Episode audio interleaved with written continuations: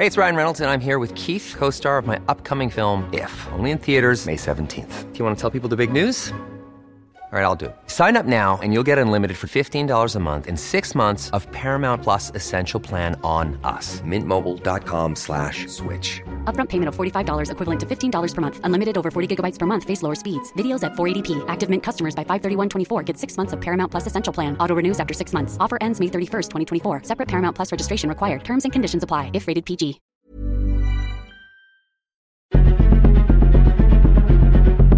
Exploremos las razones detrás de la desigualdad y la impunidad en nuestra sociedad.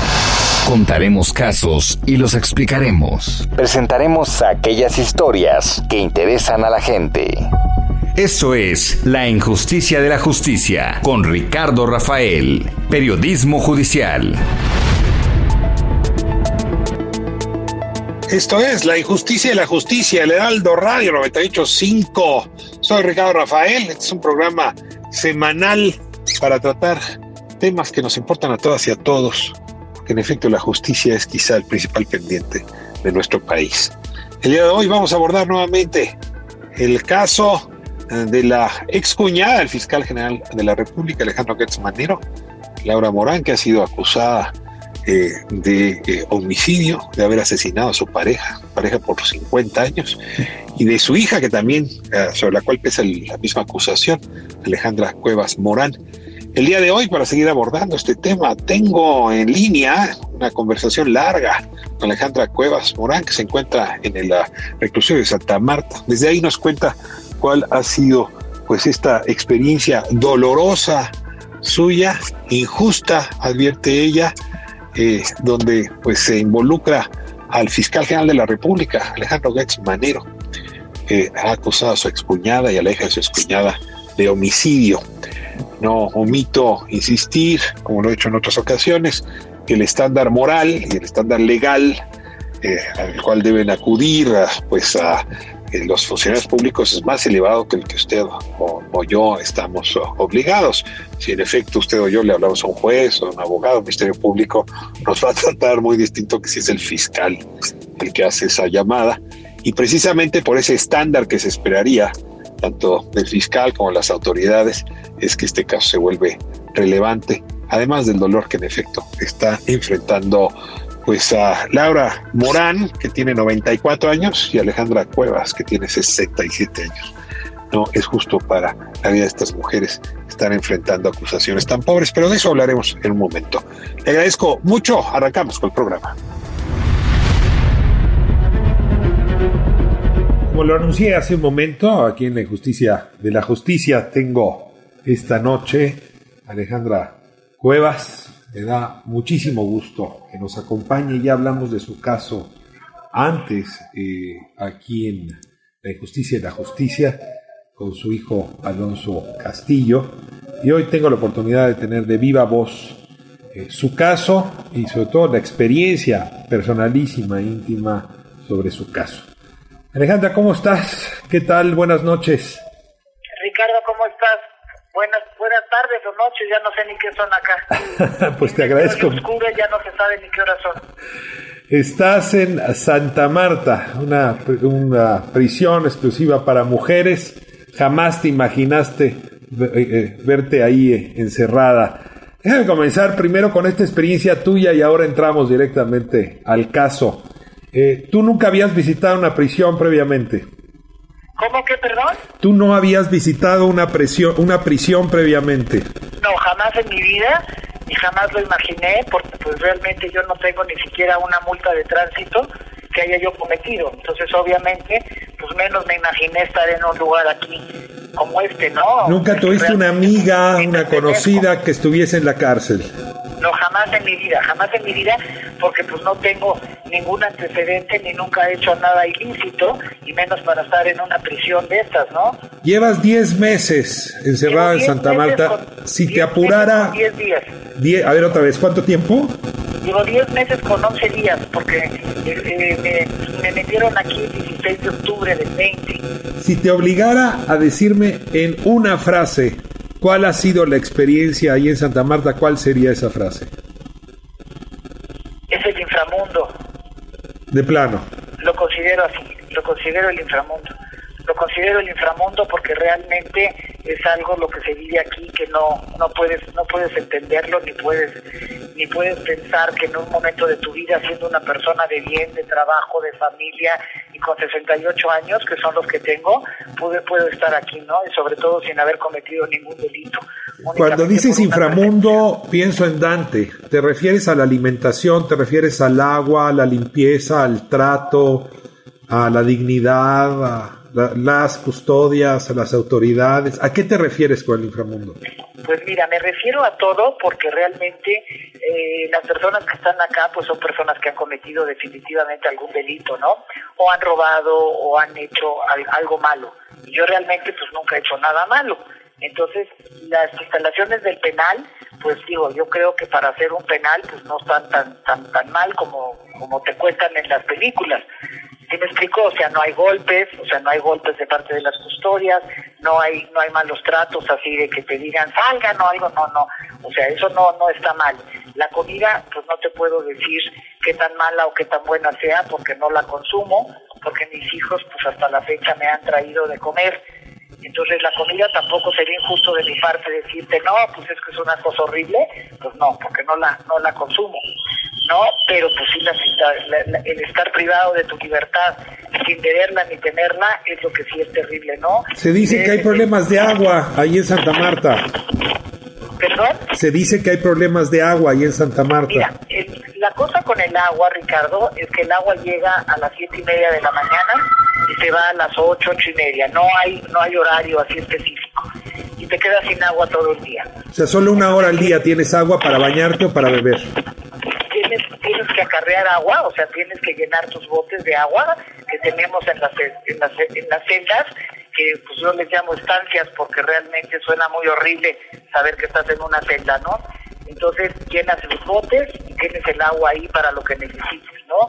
Obviamente, pues es para el lavado de los trastes, para bañarte y pues lo más elemental que es para jalar el baño, ¿no? Y, en y se da el agua todo el día. Y llega hasta las siete y media de la noche, que es cuando nuevamente nos encierran y entonces pues llenas agua para el otro día. Y así es como es el agua. Oye, con el COVID, ¿cómo les ha ido, Alejandra? ¿Cómo han estado el contagio y el tratamiento de los médicos, en fin? Pues mira, tratamiento, o sea, la cosa del COVID, aquí sí te puedo decir que o está muy controlada o no hay COVID aquí. Tenemos un piso específico de COVID en el que yo he hablado con varias de las personas porque se asoman por unos hoyos y gritan, ¿no? Y según me dicen, ellas han tenido contacto con alguien que salió positivo pero no he visto así que, estén enfermas o que se las lleven al servicio médico o que haya problemas de COVID en el cual la gente muera o pase lo que pasa afuera, te soy franca, no, no hay nada de eso. Cuando te refieres al inframundo, entonces te refieres más bien al contacto con tus compañeras, que dices hay de todo tipo y con algunas, pues que has enfrentado violencia, desencuentro, agresiones. No, eso sí nada. O sea, las compañeras aquí son bastante, bastante tranquilas. Claro, también depende en qué te quieras meter de pleito. No, porque aquí pues se pelean de todo, se pelean de todo, que porque tú tomaste el teléfono, que tú tomaste mi, mis provisiones, o sea, eh, todas en las estancias tenemos nuestras cosas particulares y te quejan mucho de que se las quitan, pero las mismas compañeras. Pero si tú realmente mantienes la fiesta en paz, no hay agresión, no hay esas cosas de que dicen, oye, a mí vino una amiga a visitarme la semana pasada me dice, oye, es que yo he visto en las películas que los baños te agarran y te violan y te... Jamás. Eso sí te puedo decir que jamás. Estamos en la injusticia, la justicia 98.5 del Heraldo Radio, hablando con Alejandra Cuevas Murán. Ella es hija de quien fuese cuñada de Alejandro Gertz Manero y está acusada eh, en este momento de eh, pues de homicidio, hay que decirlo así, del hermano del fiscal general de la República. Eh, en una acusación, pues que ya nos ha tocado abordar aquí, se sostiene poco, y ahora regresaré a los pormenores, pero me interesaría mucho escuchar a Alejandra, pues desde su propia mirada. Eh, Alejandra, tú conociste a, Federico Gertz, quien vivió con tu madre, entiendo, más de 50 años. Fue la pareja de tu madre, permites decirlo, el esposo de tu madre durante medio siglo. Eh, ¿Cuál fue, fue tu relación con, con, Federico Goetz durante esos 50 años? Y si me puedes decir también con Alejandro, su hermano, ¿cómo fue tu relación? Con mucho gusto, Ricardo. Mira, eh, al ser el marido de mi mamá, yo tengo 68 años, mi mamá estuvo con Federico 50. Entonces, pues obviamente lo conocí desde que era yo muy joven. Aunque yo dejé mi casa a los 19 años que me casé y mi mamá en ese momento no vivía con Federico. ¿ok? Entonces, eh, pero siempre fue pues la pareja de mi mamá. Luego ya cuando yo ya me caso, que soy la más pequeña de, las, de los tres hermanos y soy la única que vivo en la casa, mi mamá ya hace vida conyugal con, con Federico y están 50 años juntos. Entonces Federico pues fue para nosotros, para, para mis hermanos y para mí, sobre todo ya para mis hijos básicamente, pues ya fue, pues no te puedo decir como un papá, pero pues fue la pareja de mi, de mi mamá en la cual pues y a todo lo que eran los bautizos, las primeras comuniones de mis nietos, pues todos los eventos familiares, pues Federico participaba. ¿Sí me explicó? Y la relación con Alejandro esa sí fue muy muy pequeña, muy pequeña porque pues ellos no, no hacían mucha vida así pública o social con, con nosotros, pero pues sí lo llegué a ver en varias ocasiones, en varios cumpleaños de Federico, en varios cumpleaños de mi mamá, y él, él sí lo, lo conozco de esa manera, pero así que yo te diga tener una relación íntima con él, no. jamás. Ahora, jamás. Federico y tu madre tienen, según los relatos, una relación de, de mucho amor, ¿no? Es una relación eh, donde escuchan ópera juntos, tienen una vida en común muy cerca del arte juntos. O sea, quedarse 50 años con alguien es que uf, fue una relación uh, amorosa, pues. No, no, no, no se observa ahí ningún eh, motivo o móvil para que tu madre tuviese inquina o, quisiera eh, eh, la muerte de, de su pareja. No, no, no, definitivamente eso sí te lo puedo afirmar. Eso sí te lo puedo afirmar. Mi mamá lo adoró y lo hasta el, eh, hasta el último día que Alejandro se lo lleva, ¿no? Porque está en casa de mi mamá eh, cinco días que son los que está enfermo en casa de mi mamá y hasta que Alejandro se lo lleva, mi mamá desgarrada hasta la fecha, te digo, mi mamá ahorita tiene 94 años y sigue diciendo que el amor de su vida fue Federico y que realmente por eso también Alejandro nunca pudo soportar esto, que porque el amor de, de, de Federico fue ella, ¿no? Y mi mamá sigue llorando a Federico, es algo increíble. Laura Morán, tu madre, y Alejandro Goetz Manero, ¿tuvieron una mala relación durante ese medio siglo de, no, de, no, de familiaridad? Para nada, para nada hubo mala relación y es más, con la que hubo mucho más relación fue con las hijas de Alejandro. Con las hijas de Alejandro, una de ellas, hasta el día que muere Federico, este, vive enfrente de casa de ellos, o sea, la casa que viven en, en, la, en la calle de Esplanada, y la hija como vivía enfrente, que estaba casada y que tenía dos niños, pues iba muchísimo a casa de mi mamá. ¿Cómo se llama ella? Ella se llama Victoria. Victoria tenía una relación frecuente con Federico, con Muy su tío frecuente. Federico y con tu madre, Laura Morán. Muy frecuente, muy frecuente y se visitaban muy a menudo. Básicamente ellos iban a, a casa de mi mamá y de Federico y el marido y ella iban mucho. Tan es así que cuando había fiestas, cuando había fiestas de sus hijas, también las hacían en el jardín que tenían en casa de mi mamá y Federico. Esa es una de las hijas, Victoria. Y hay otra que se llama Alejandra, que también tenía dos hijas y también las fiestas eran ahí, mi mamá le ayudaba a hacer los vestidos de la primera comunión, o sea, era una relación muy estrecha. Esto quiere decir que la relación de Federico con sus sobrinas era muy buena. Eran muy buenas, exactamente. Eh, Él no tuvo muy- hijos. Ellos no tuvieron hijos. O Y sea, Federico no tuvo hijos antes de casarse No, con Laura. Federico, Ale, Ricardo, era seis años menor que mi mamá. Se conocen muy jóvenes. Mi mamá recién divorciada. Mi mamá recién divorciada, como a los dos años, una cosa así. Conoce a, Le- a Federico. Son muy jóvenes los dos y viven una historia auténticamente de amor. De amor, de amor, de amor. Hay que aclarar que tu madre se casó a su vez a los 16, o sea, por eso ustedes eh, fueron eh, hijos de una madre muy joven, ¿no? Exactamente, Mm. o sea, no, mi mamá se casa como a los 20, como no recuerdo ahorita porque si, mi hermano tiene 70, y- espérate, yo tengo 68, mi hermana tiene 71, mi hermano tiene 73, le quitas 94, 73, te quedan 21. Sí, mi mamá claro. se casa muy joven con mi papá, se divorcia y conoce a y conoce a Federico a los pocos años, ¿no? Corre la vida, eh, Alejandra, y, bueno, pues ah, nuestro cuerpo empieza a fallar, hay problemas de salud, tu madre, por lo visto, es una mujer, ah, decías, tiene 94, es una mujer con, que goza de buena salud. Federico empieza a deteriorarse y sobre todo el año de su muerte, ¿no? Eh, vienen varios episodios que tienen que ver con la vista, tienen que ver con la conciencia, ¿no? Con el estado anímico con el corazón, con, el corazón. A ver, cuéntame cómo fue ese deterioro de esos días eh, o esos uh, tiempos previos a su muerte. Bueno, mira, los tiempos previos a su muerte, Federico eh, empieza a tener problemas de la vista, tiene glaucoma, pierde casi un ojo, pero eso todavía estaba más o menos controlado. Y luego tiene un problema de corazón, se le pone un marcapasos, que yo me acuerdo que estuve con mi mamá acompañándola cuando lo operan, sale bien de la operación y continúa la vida de un hombre mayor con una señora mayor.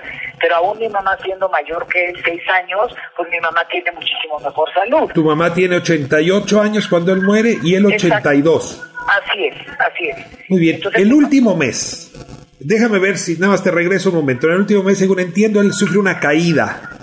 Eh, y él, eh, tu madre se queda muy preocupada y a pesar de la caída, eh, su hermano Alejandro pasa por él, lo lleva a ver unos asuntos de negocios y después de esa caída viene el deterioro franco. Cuéntame qué pasó en la caída y qué pasó en ese mes. Así fue, mira. Yo tenía, yo tomaba una clase en casa de mi mamá una vez a la semana con unas amigas porque nos prestaban el comedor, porque como la casa era muy céntrica, mi casa era un poco más lejos y les costaba más trabajo llegar. Entonces mi mamá nos ofreció su casa y íbamos una vez a la semana, seis siete amigas, el maestro y yo, a tomar la clase. Y coincide en un martes, que es cuando yo tomo la clase, que yo llego a tomar la clase y me encuentro a Federico en la parte de abajo de la casa, tocándose, tomándose la cabeza y me cuenta el chofer, porque mi mamá estaba en la parte de arriba, que se, se había caído en la mañana que mi mamá había querido llevarlo al doctor, pero había quedado con Federico, con Alejandro, de ir a no sé qué, unas cosas de negocios, y que tenía que ir. Yo hablo con Federico y le digo, oye Federico, como dice mi mamá, ¿no será mejor que vayas al doctor? Y dice, no puedo porque viene Alejandro por mí en 15 minutos. Y después voy a ir. Entonces mi mamá habla con Alejandro y le dice, Alejandro, tu hermano se cayó, yo creo que mejor vamos al doctor. No, no, no, nomás tiene un chipote, no es nada grave, ahorita lo regreso. Entonces así fue, se fue a la, a la cita con Federico, con Alejandro, cuando regresan, yo ya terminó mi clase, yo ya no supe, hablo con mi mamá después y me dijo, no, es nada más un chipote, no quiere ir, es muy necio y se siente bien. Y entonces empiezan a pasar 8, 10, 15 días y entonces ya Federico ya había tenido este tipo de problemas de que perdía un poquito como que la conciencia, como que decía, es que ahí vienen los, los secuestradores y vienen por mí, y le decían, pero no, no hay nada. Ese tipo de cosas. O sea, ¿tú dirías ya demencia? ¿Síntomas primeros de demencia? Pues mira, en ese momento no no sabíamos realmente porque iba y venía, o sea, de repente ya estaba perfecto y ya estaba bien entonces decíamos, bueno, pues igual como ya tiene 82 años, pues de repente ves que a la gente mayor se le va un poquito la onda, pero nada, nada, nada grave. ¿Sí me explicó? Entonces así continuó, así continuó y luego yo estaba de viaje y cuando yo regreso mi mamá me dice, ¿sabes qué? Ya le pusimos unos cuida un cuidador para que esté al pendiente de él, para que también me ayude, porque pues para mí es muy pesado, es un hombre muy alto, muy, muy alto, medía 1,92. Y tu madre tenía 88 años, ¿no? Y no era... tenía 88. Entonces ya tiene una persona que lo vea, etcétera, etcétera. Y ahí es donde viene ya después el problema, ¿no? Yo le dije, oye mamá, con esas cosas que tiene, de que se le va y viene, yo creo que hay que sí hay que ver a un, a un psiquiatra, a alguien que, más que un psiquiatra, un neurólogo. ¿Tú le recomiendas que atienda a un neurólogo? ¿Cómo? Le recomiendas que asista con un neurólogo. Exactamente. Entonces, yo consigo un neurólogo y quedamos de ir al neurólogo. Es el único médico que efectivamente yo acompaño a mi mamá porque es conocido mío el neurólogo. ¿Cómo se llama? Se llama ay, Perrusquía. Ah, No recuerdo el nombre, pero es el doctor Perrusquía. Que a mí una amiga mía que es doctora me dice, él, yo lo conozco porque fue maestro mío. Es la única vez que tú acompañaste a Federico al médico. Totalmente. Fue la única vez que yo acompañé O sea, no hay forma de decir que esa ocasión que tú lo llevaste te convierte en la cuidadora principal de Federico. Ajá, con una vez, con una Pero vez. eso, o sea, ¿no- ¿lo cuidabas diario, lo llevabas diario al médico o solo lo llevaste esa vez? En mi vida lo cuidé y en mi vida hice nada por ellos. O sea, por, él, por mi mamá sí, pero por Federico no. Únicamente este doctor que fue al que yo la acompañé a mi mamá. Esto para esto ya es, Ricardo, este como por 18 de agosto, 20 de agosto, porque es cuando es santo de mi mamá, del 2015.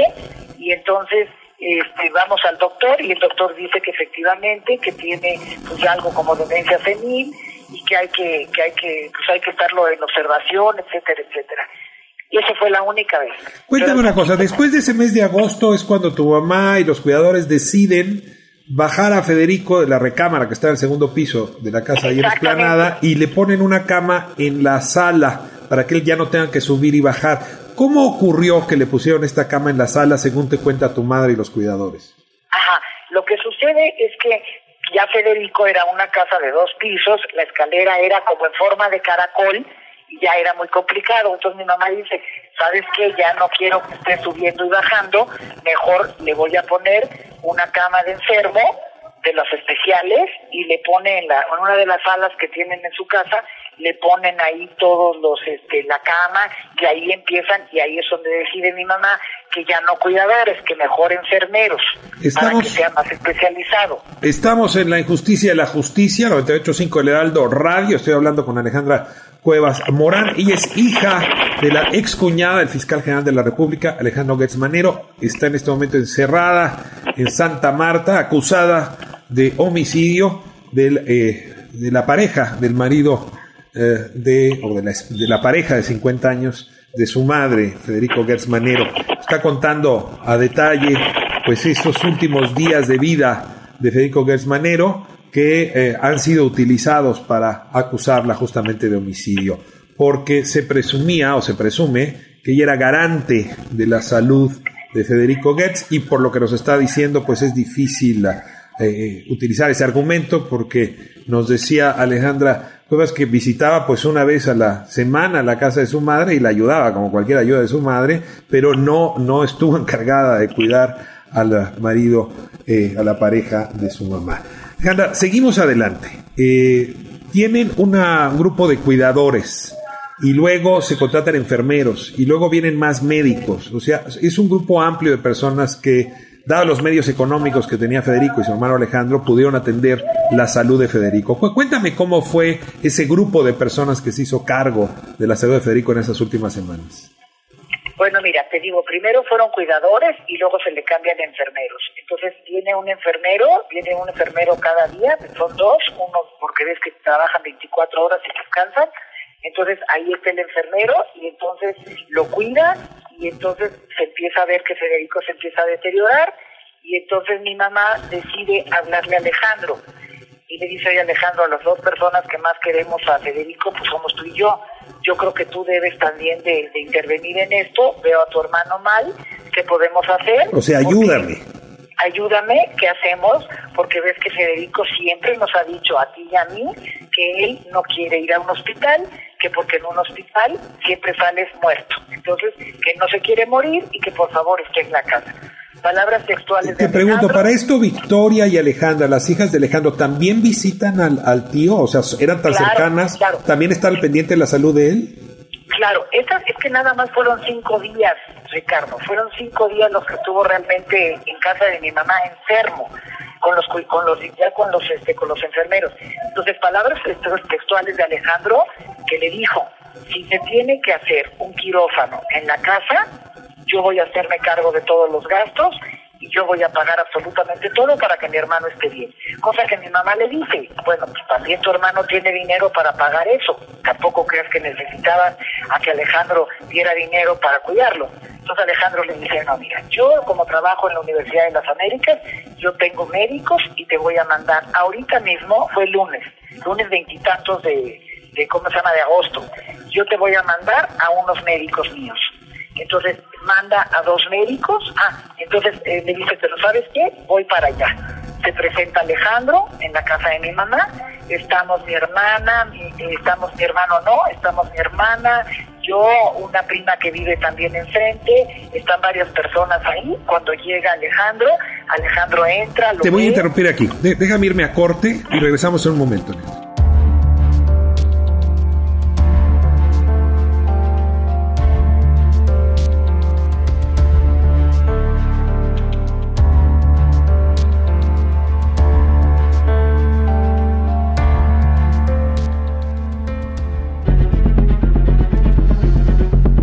Justicia, con J mayúscula, continúa por lo general siendo injusta en nuestro país.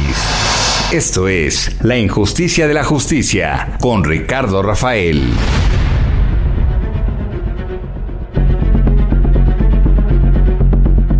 Continuamos con más del periodismo judicial al estilo de Ricardo Rafael.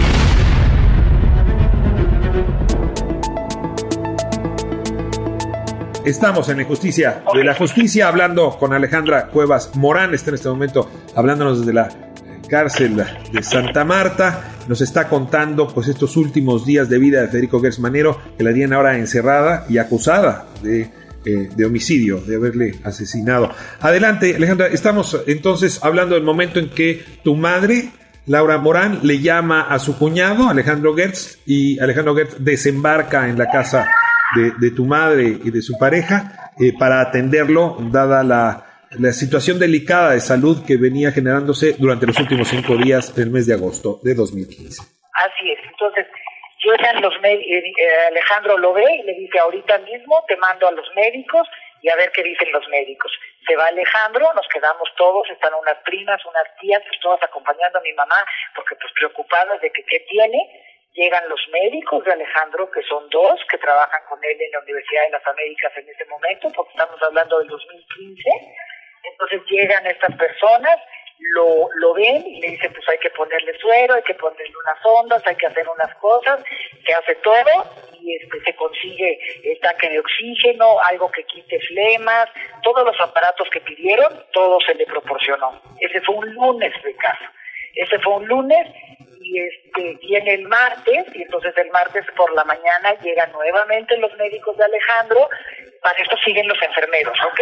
pero llegan los médicos de Alejandro mandan que le hagan unos análisis llegan las personas a hacerles los análisis eh, para ver qué tenía en la sangre o qué tenía o qué le podían cuidar o curar o lo que sea y empiezan a ver todo esto y luego dicen, eh, venimos en la tarde. Ah, para esto el mismo lunes llega otro doctor, que también Alejandro le dice a mi mamá, además de los médicos míos, que son los de la Universidad de las Américas, yo conozco al mejor geriatra de México, esas palabras de Alejandro, el doctor Señal, es un, es un doctor este, español que, que trabajaba en el hospital español y que llega a ver a, a Federico el mismo lunes. El mismo lunes él lo ve y dice, bueno, yo necesito análisis, necesito ver, porque sí parece que tiene algo relacionado con una, con, los pulmones. Mencionó algo así como una neumonía o algo, pero nada, nada grave como para que nos lo tengamos que llevar. También es así que el doctor Señal no da, no dice llévenselo al hospital. Entonces eso es el lunes. El martes por la mañana llegan, a hacer los análisis, un laboratorio que mandan, y llegan los médicos lo revisan, etcétera, etcétera, y se va. ¿Esto tú lo sabes porque tú estabas ahí o porque tu mamá te lo contó? El del martes, el del martes estaba yo ahí. El del martes estaba yo ahí, efectivamente estaba yo ahí el martes cuando llegan los médicos, pero yo con mi mamá, los médicos viéndolo y continúan viéndolo los médicos. Se van los médicos ese martes y en la tarde regresan nuevamente los médicos, ¿ok? Regresan nuevamente los médicos para ver que esté estable, etcétera, etcétera y por la noche llega otra vez el doctor Señal y lo ve. Eso yo ya no lo sé porque ya es más noche, yo ya me había ido a mi casa porque pues yo estaba acompañando a mi mamá, pero en ningún momento se le dio una gravedad así como que, ay, qué barbaridad, vamos a llevarnos al hospital. Tan es así que los dos médicos de Alejandro y el tercer médico que, que manda por las noches, que es el geriatra, no dice nada. Entonces a la noche llega otra vez, mi mamá me dice que lo están estabilizando, que tiene una, que le están poniendo suero, etcétera, etcétera. Eso es martes.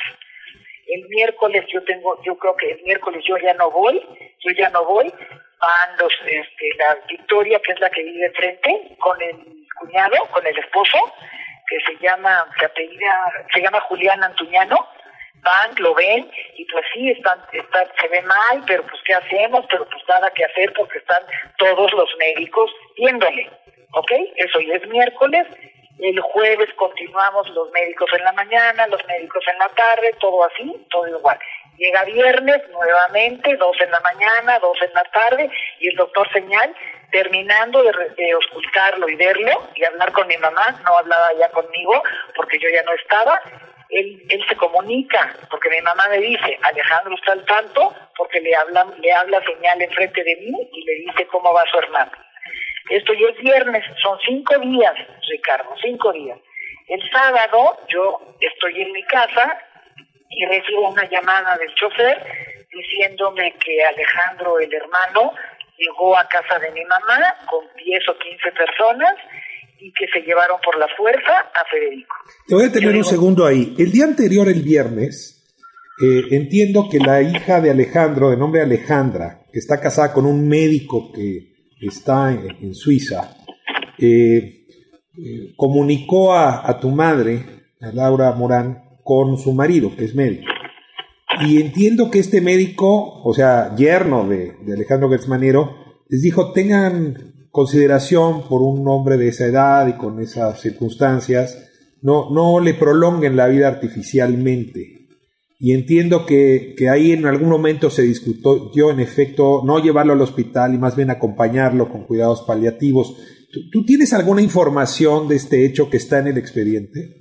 Sí, ese lo omití porque pues, son tantísimos datos que, que pues, se me barren, tampoco es tan, tan sencillo recordar todo, pero efectivamente fue miércoles o jueves cuando cuando la hija hace esta llamada, yo estoy presente con mi mamá y efectivamente el, doctor este suizo que también es geriatra sugiere eso. Entonces es más, hasta sugiere que, que, que, ya no se le proporcione alimento, que se le dé únicamente, se le humedezcan los labios, etcétera, etcétera. Y ahí fue cuando mi mamá se pone loca y le dice, oye, pero ¿cómo? Eso está muy mal. Y yo también digo, oiga, no, pues hay que, hay que darle agua al paciente, etcétera, etcétera. O sea, si entiendo bien, el yerno de Alejandro Gertz Manero sugiere ya acompañarlo a morir y tu madre, Laura Morán, y tú, Alejandra Cuevas, reaccionan eh, negando esa posibilidad. A mí se me hizo algo muy violento porque pues si no estábamos en el hospital ni estaba esto tan mal, pues también así como que pues ya no le hagan nada, lo primero que chequen que, que tiene, ¿no? O sea, si estaban los estudios. ¿Tú o tu mamá se negaron a que llevaran a Federico al hospital? Sí, mi mamá, pero en ningún momento mi mamá se opuso. Mi mamá tiene 88 años y tú imagínate si los médicos le han dicho, hay que llevarnos al hospital, pues mi mamá hubiera dicho, pues vamos a llevárnoslo. ¿Cómo crees que una mujer de 88 años... A pesar de que Federico Goetz había dicho que él no quería morir en un hospital. Sí, pero en ningún momento mi mamá se opuso. Imagínate una mujer de 88 años y que le cerró las puertas. No, de aquí no sale. Eso nunca sucedió. Ok, si regreso entonces al episodio que te cuenta el chofer y que está narrado en el expediente. Aquí lo analizábamos. Eh, Alejandro Goetz desembarca el sábado con 15 personas. Viene Juan Ramos, ahora su procurador, ahora su procurador de la Fiscalía es. General. ¿no? En ese momento era el abogado de Alejandro Gertz. Y llega con ministerios públicos y acusa directamente a tu mamá de querer matar a su hermano y a partir de una orden, no sé de qué tipo, lo arrancan de la cama y se lo llevan al hospital. Y entiendo que ahí Alejandro Goetz acusa ya directamente a tu mamá de estar queriendo matar a Federico. Así es, cuando llegan yo no estoy, porque te digo, pues era de la mañana, yo no estoy, y, es, y todo esto sucede, y ahí en el expediente está, porque yo como digo, yo no quiero que me ayuden, Ricardo, yo quiero que nada más lean el expediente, lean el expediente porque están las declaraciones de los médicos de Alejandro. Ya me explicó, están las declaraciones de todas las personas que él puso. Se lo lleva al hospital eh, ABC, al hospital inglés. Así es. ¿Y qué le dice a tu mamá? Se lo llevan. Mi mamá, según me contaron, porque cuando me dijo, le dije yo todavía al chofer y a, a las muchachas de servicio, ¿por qué no me llamaron? No, ¿por qué no me llamaron para, para ayudar a mi mamá? ¿Qué pasó? No, no, no, no, pues fue todo muy rápido Y ya entonces me voy yo a casa de mi mamá y le digo, mamá, ¿qué pasó? Y me dijo, no sé, no sé, estoy desesperada, llore y llore, etcétera, etcétera. Entonces yo digo, bueno, ¿qué, qué, qué, qué es esto? ¿Qué pasó? ¿Cuál, hace- cuál el intento de, de matarlo? Si, si hemos estado haciendo todo lo que los médicos de Alejandro nos han dicho. ¿Sabes con qué palabras acusó? ¿Sabes con qué palabras acusó Alejandro a tu mamá de 88 años de querer matar a su hermano? Más o menos, ¿cuáles fueron sus términos? Eso, eso no, no, no lo recuerdo, pero sí dijo que los, la estaban matando y este, y no nada más mi mamá, sino que dice mi mamá, o sea, la, a Laura Morán la acusación viene, Laura Morán y las dos hijas, Alejandra, que también se conoce como Sandra, y Laura, Laura porque tengo una hermana tres años mayor que yo, entre las tres intentaron quitarle la vida a mi hermano y por eso me lo llevo, porque pues mi hermano no se va a morir y voy a hacer todo por salvarlo. A Y ver, cuando- déjame nada más precisar, no es que ustedes hayan utilizado un cuchillo, una pistola, eh, no, una cuerda, sino que las acusan a las tres de ser las encargadas de la salud de Federico, esto quiere decir las garantes de la vida de Federico, y al no haber sido buenas garantes, entonces habrían cometido homicidio, ¿no? O intento de homicidio en ese momento, que es por lo que se lo llevan a la palabra, la palabra garante nunca aparece al principio, Ricardo. Bien. La palabra garante aparece después. O sea, ahí simplemente están acusadas de, de- de- de intento de homicidio, de tentativa de homicidio. Ahí todavía la palabra garante no existe. Se más- llevan a Federico al hospital y Federico dura vivo un mes más en el hospital inglés. Así es, así es. Un mes. Un mes, un mes. de O sea, cuales tu mamá ya no lo ve, tú ya no lo ves, Laura, tu hermana, no lo ve. Nunca lo volvemos a ver porque a la hora que sucede esto, nosotros decimos, bueno, ¿y qué hacemos? Entonces consultamos a un abogado y yo le dije, mi mamá está deshecha, mi mamá quiere irlo a ver al hospital. Y entonces el mismo abogado me dijo, por favor, que tu mamá no vaya. ¿Por qué? Porque después, porque después de, de la acusación, yo no sé si cuando lleguen al hospital, ya me entiendes, al rato van a decir que fue la impresión tal de Federico de ver a mi mamá y que lo habían, como mi mamá, arrancado en los brazos, porque aparte me contaron en la casa que mi mamá se agarraba a la camilla y le decía, Alejandro, ¿por qué me haces esto? ¿Por qué me haces esto? Si yo realmente lo único que he hecho es querer a tu, a tu hermano, ¿por qué haces esto? Y le dijo, mira, no te pongas así, me lo voy a llevar y me lo voy a llevar. Y Ya no te pares en el hospital. Muy bien. Ahora, él muere en septiembre, o sea, un mes después de cuidados en el ABC, finalmente fallece. ¿Sabemos cuál es la causa de muerte? Pues mira, causa de muerte en lo, en lo que están todos los, eh, o sea, ¿cómo se llama? La autopsia y todo el rollo de lo que sucede en la muerte es que hay una congestión de todos los órganos. Falla generalizada. Falla general, pero de todos, de todos. O sea, le falla el riñón, le falla el hígado, le falla todo y muere. Muy bien. Pero mi mamá, te digo, a mí el abogado nos dijo que no se presente porque puede, si ya está la acusación, al rato va a decir que fue la impresión del Entiendo señor. que tu madre se enteró de la muerte de su pareja de 50 años por unos amigos y no pudo ni siquiera asistir al velorio. Por supuesto que no. Es más, no lo, no le permitieron. Es, es más, cuando muere, mi mamá se entera accidentalmente de, de que, de que se murió, porque no pensaba ni siquiera avisarle. O sea, esto fue por, por unas enfermeras que se conocían entre sí, ya sabes, la vida es muy pequeña, y le avisaron, acaba de morir el paciente de la, de, la tal y es un tal licenciado Gertz. Así se, así se enteró mi mamá. Y obviamente no pudo ir al velorio, no pudo ir a nada, no sabemos si hubo velorio, que hubo, no hubo nada.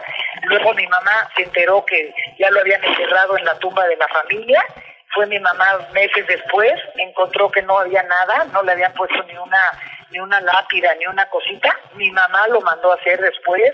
Mi mamá iba todos los cada mes o cada dos meses a llevarle flores. O sea, mi mamá se quedó desgarrada, Ricardo, porque sí que te hagan eso, pues está terrible. Ahora, ¿no se imaginaron en ese momento, Alejandra, que Alejandro Goetz eh, eh, iba a acusar eh, a Laura y a tu mamá y a ti de homicidio? No, no, no, no, es que cómo vas a cómo vas a ¿Cuándo, aparece la primera, eh, ya, ya digamos, denuncia formal, donde de, de repente resulta que te cometiste, te convertiste en una homicida? ¿Cómo, cómo te enteras de que de pronto Bueno, tienes esa acusación cuando, encima? Cuando yo recién hablo, bueno, cuando mi mamá y yo hablamos recién con el abogado que nos dice que no vayamos, el mismo abogado que nos dio que ahorita no recuerdo el nombre, que es un señor ya mayor, él mismo me dice, mira, yo soy muy amigo de Alejandro, yo no puedo llevar este caso, necesitas buscar un abogado, porque si ya está la denuncia, pues pueden tener problemas.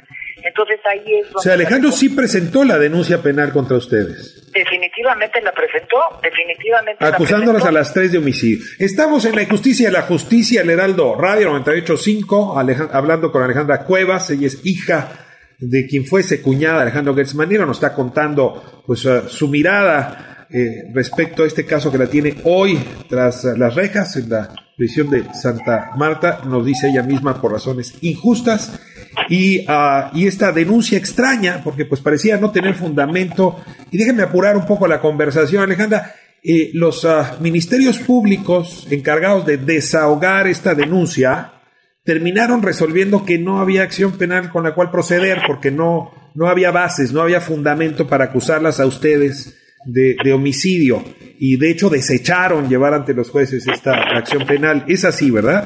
Así es dicen no hay nada que no hay nada que, que, que acusar estas personas pues como si la persona muere en otro lado etcétera etcétera.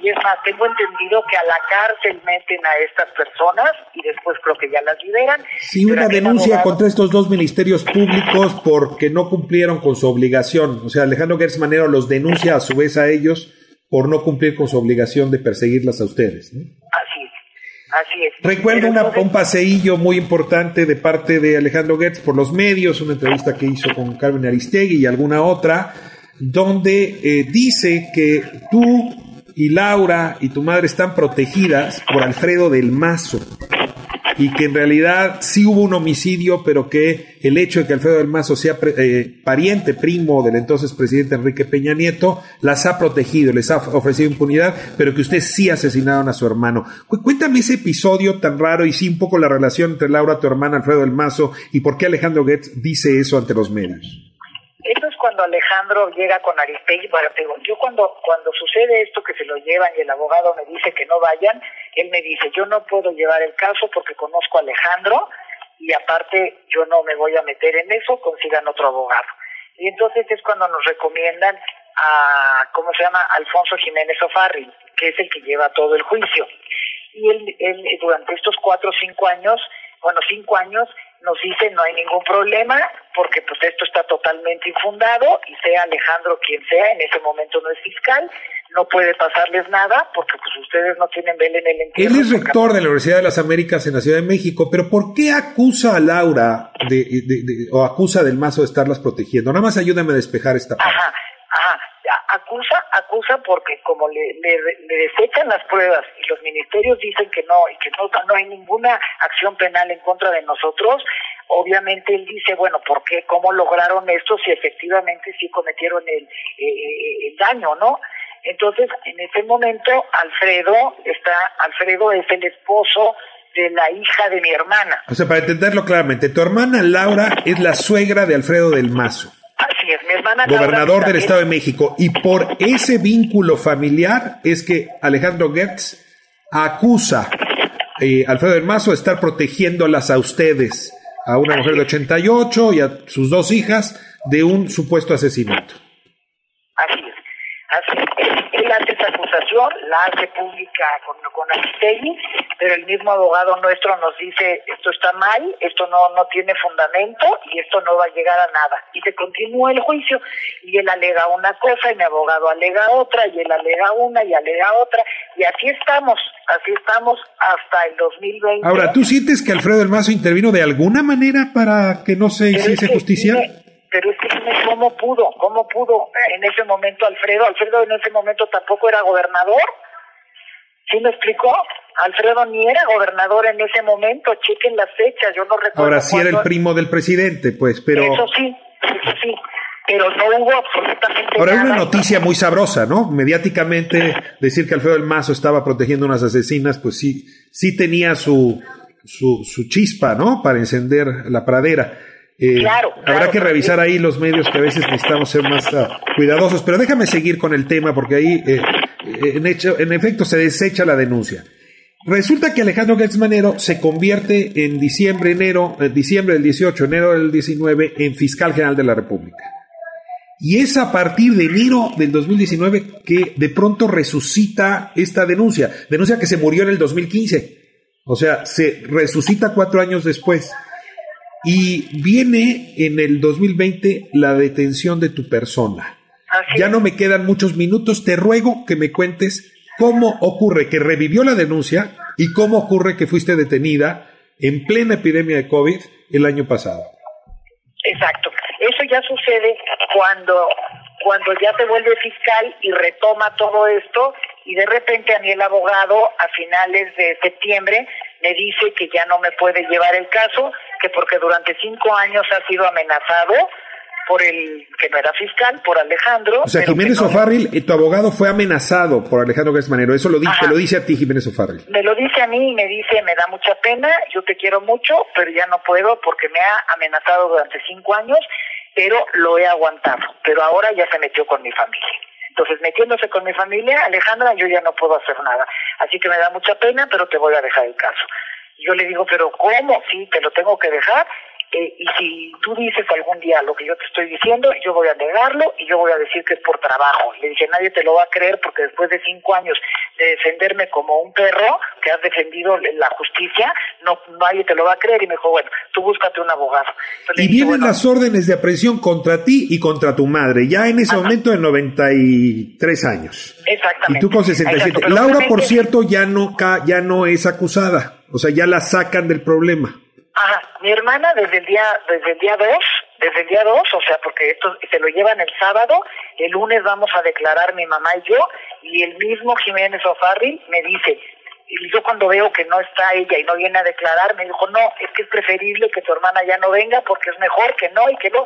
Y yo digo, bueno, pues él es el abogado, pues que él decida quiénes declaran y quién no.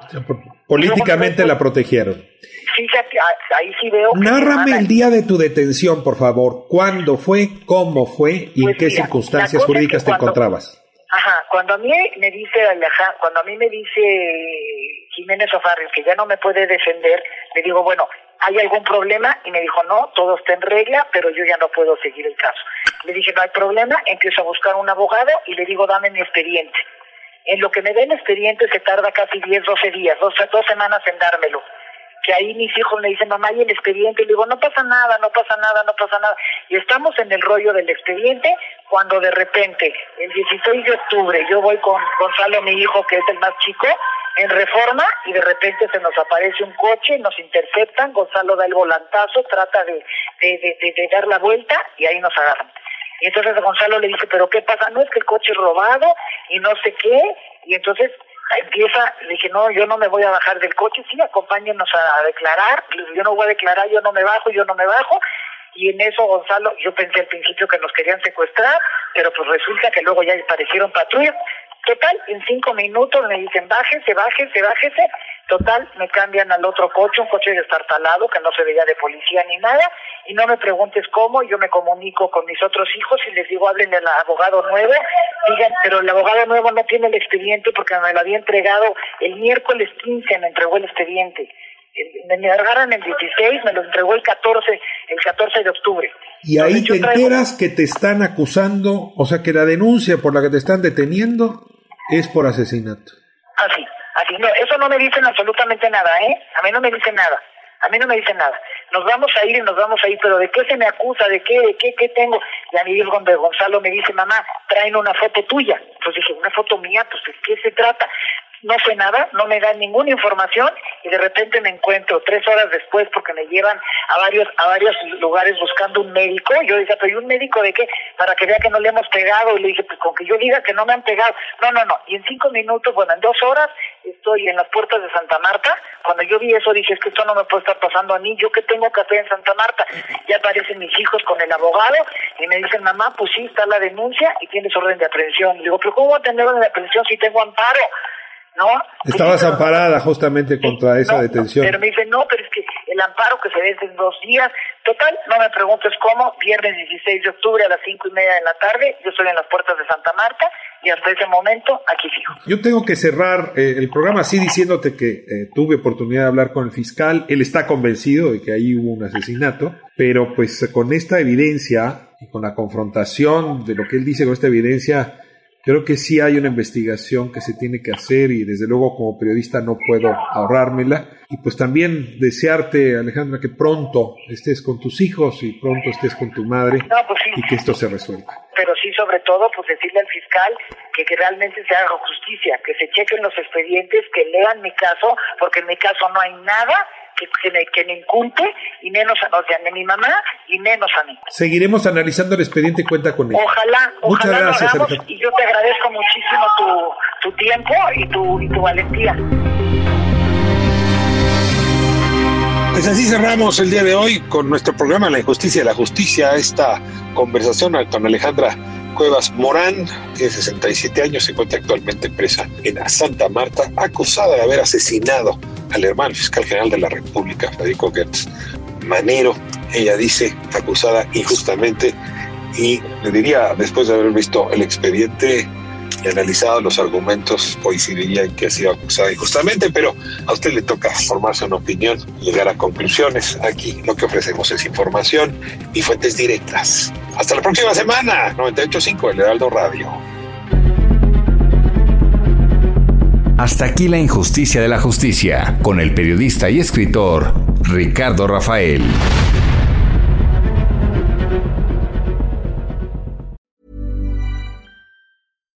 If you're looking for plump lips that last, you need to know about Juvederm lip fillers. With Juvederm Volbella XC and Juvederm Ultra XC, your lip look, whether it's subtle or bold, can last up to one full year with optimal treatment and no additional maintenance. Find a licensed specialist and see if it's right for you at juvederm.com today. That's J U V E D E R M.com. Add fullness to lips in adults over 21 with Juvederm Volbella XC or Juvederm Ultra XC. Do not use if you have severe allergies or a history of severe allergic reactions, or if you're allergic to lidocaine or the proteins used in Juvederm. Tell your doctor if you have a history of scarring or taking medicines that decrease the body's immune response or that can prolong bleeding. Common side effects include injection site redness, swelling, pain, tenderness, firmness, lumps, bumps, bruising, discoloration, or itching. As with all fillers, there's a rare risk of unintentional injection into a blood vessel, which can cause vision abnormalities, blindness, stroke, temporary scabs, or scarring.